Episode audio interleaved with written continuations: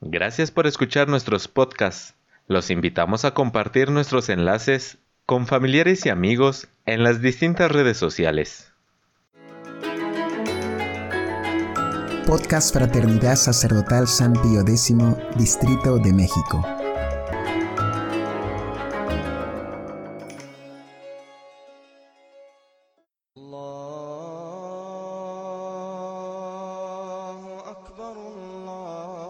La batalla de Lepanto. Alfredo Díaz, San Vicente.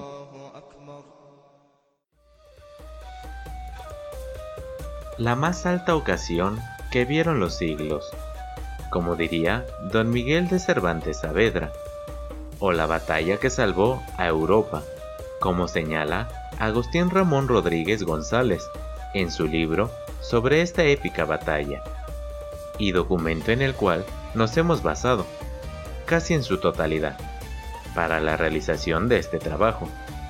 La batalla de Lepanto, como diría nuestro autor, no es letra muerta, como lo evidencian los sucesos en Medio Oriente y más recientemente en varias partes del mundo. Asimismo, Lepanto es parte de esos grandes acontecimientos de la historia, donde Dios y su intervención divina se hacen presentes y palpables, los hombres que participaron en esta batalla no solo fueron valientes, arrojados, esforzados e intrépidos, sino que unían a ello la virtud de la fe y la confianza en Dios, lo que nos hace recordar el Salmo 144.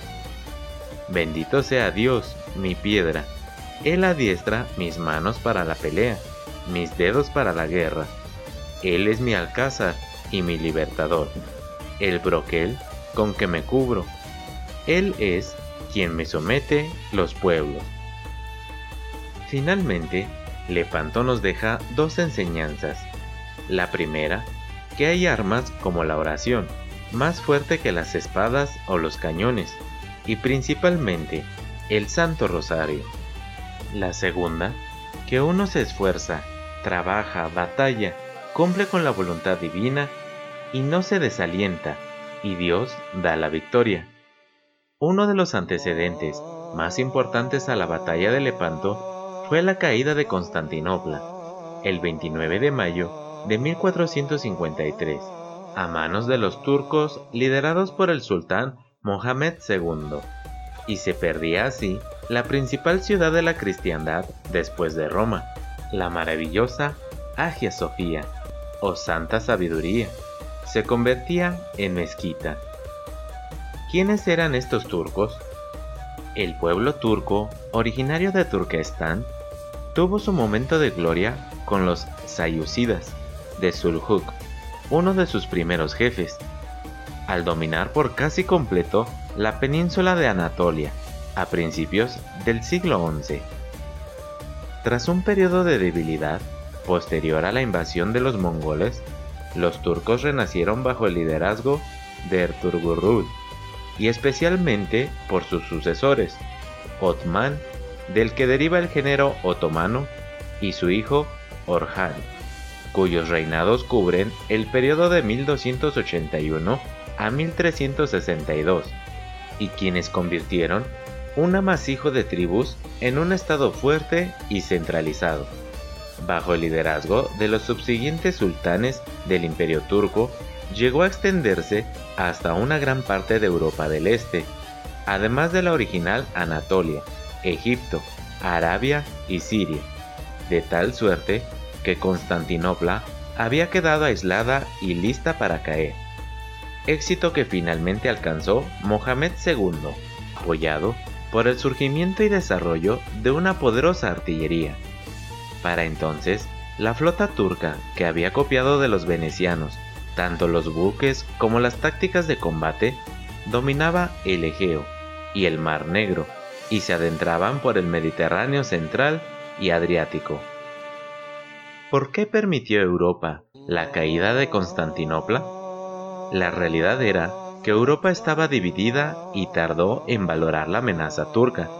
Entre los acontecimientos de la época podemos enumerar el epílogo de la Guerra de los Cien Años entre Inglaterra y Francia, la posterior guerra civil en Inglaterra, denominada de las dos rosas. El ánimo expansionista de Francia hacia Flandes, Borgoña y la dividida Italia. El surgimiento de la monarquía española como una nueva potencia, su confrontación con Francia y el descubrimiento de América. Hecho al que tarda en darse su verdadera dimensión. El Sacro Imperio Romano Germánico estaba distribuido en una gran multitud de reinos independientes y poco capaz de una acción común, incluso ante un enemigo tan peligroso y evidente como los turcos. Isabel de Castilla y Fernando de Aragón nacieron poco antes de la caída de Constantinopla y se casaron en 1469. La tarea conjunta de los llamados Reyes Católicos, título concedido por el Papa en 1496, fue la conquista del Reino Moro de Granada, lograda en 1492, y que se vio como una gran revancha de la cristiandad por el triunfo turco en Constantinopla. Si en un extremo de Europa el Islam avanzaba, retrocedía por el otro, y ya de forma definitiva los reyes católicos se impusieron la tarea de conquistar el norte de África o Magreb, empresa que presentó enormes dificultades y se redujo a la conquista de enclaves estratégicos en la costa africana. A la muerte del rey Fernando, 1516, le sucede Carlos I, nieto de los reyes católicos, heredero de la corona al haber muerto su padre, Felipe I. De esta forma, se anunciaba el gran choque entre dos grandes imperios que disputaban la hegemonía sobre Europa y el Mediterráneo, el otomano y el surgido de la gran herencia que recayó sobre Carlos I, que incluía no solo sus posesiones españolas, italianas, africanas y americanas, sino incluso las del Sacro Imperio Romano Germánico, ya que Carlos llegaba como rey a España en septiembre de 1517 y fue elegido emperador el 28 de mayo de 1519. Asimismo, en 1520 subía al trono otomano Solimán II, llamado el Magnífico. Fue en esta época donde destacan en la disputa por Europa y el Mediterráneo Andrea Doria, quien fue nombrado al mando de las fuerzas navales de Carlos I, y Jay corsario turco apodado Barbarroja, que sirvió al sultán Solimán. Fue toda una época de lucha en el Mediterráneo, con triunfos y derrotas para ambos bandos, pero con un balance negativo para los cristianos, donde se perdieron muchas de las posesiones africanas conquistadas por los reyes católicos. Argel se volvió más peligrosa que nunca. Los corsarios asediaban las costas españolas e italianas, y la armada turca había hecho su aparición en el Mediterráneo occidental.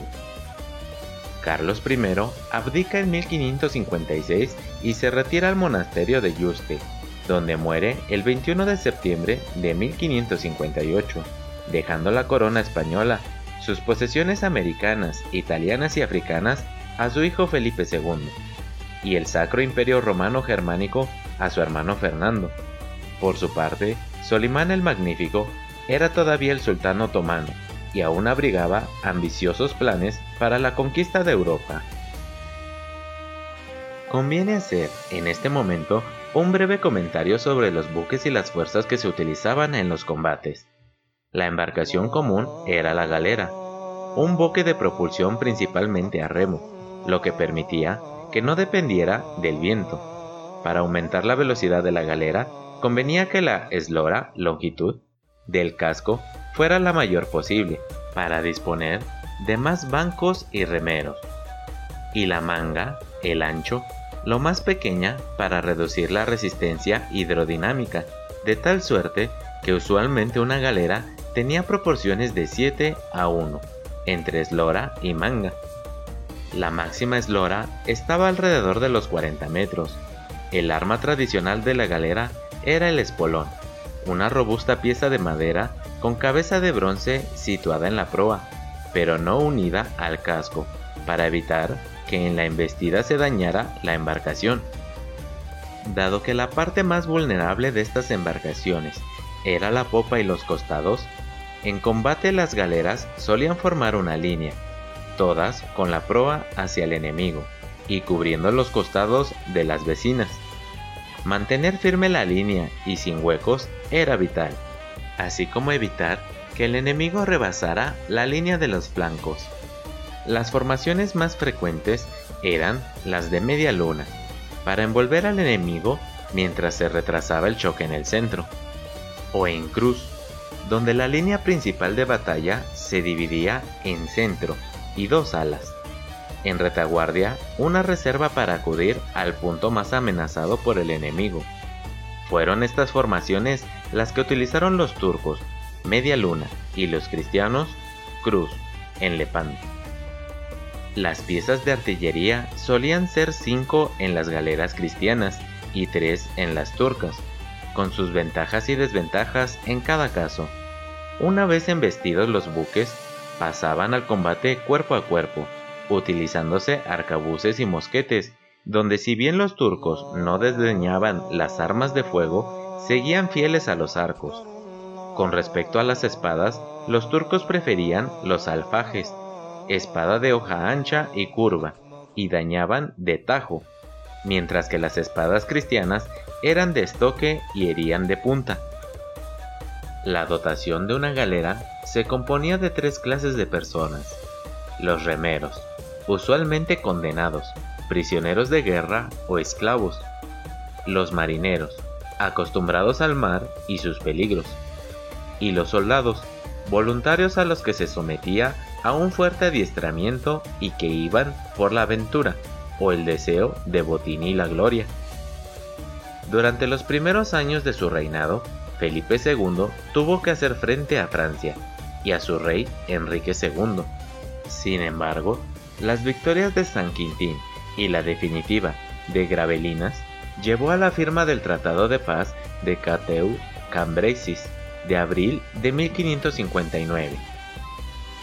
Esto permitió a Felipe II centrar su atención en el peligro turco, enemigo ante el cual tuvo importantes reveses, Menorca, Galvez, etc., agravándose la situación en el Mediterráneo. Ya no solo el comercio y la pesca estaban seriamente amenazados, sino que una amplia franja costera estaba despoblada por temor a los continuos ataques. Felipe II decidió cambiar de política. Si bien no abandonó los contratos con armadores particulares para su armada, puso énfasis en la construcción de buques por cuenta de la corona. Así, en la década anterior a Lepanto, 1571, se construye alrededor de 300 galeras, lo que se compara con las apenas 50 galeras que se construyeron en todo el reinado de Carlos I. Para sustituir al viejo Doria ya fallecido, como capitán general del Mediterráneo, Felipe II designó a don García de Toledo, los recientes reveses, aunados a los naufragios por temporales, había dejado a los reinos hispánicos muy debilitados en su defensa naval, y si bien el plan de construcción de buques de Felipe II no tardaría en dar frutos, hacía falta tiempo, y eso lo comprendieron los enemigos. Fijaron los otomanos su objetivo en Malta, uno de los puntos más estratégicos ya que controlaba el tránsito marítimo entre el Mediterráneo oriental y occidental, así como el que unía la península italiana con África. En Malta se encontraban los Caballeros de Malta, orden que tuvo su origen en la fundación de un convento benedictino durante el siglo XI, como consecuencia de las cruzadas, en la propia Jerusalén, donde además fundaron un hospital llegaron a tener un gran prestigio y fundan una cofradía llamada Hospitalarios de San Juan, y cuyos hermanos tenían voto de castidad, pobreza y obediencia. Debido a la difícil situación de las posiciones de los cruzados en Tierra Santa, el Papa Inocencio II reformó la constitución de la orden y les impuso el deber de defender por las armas a los peregrinos.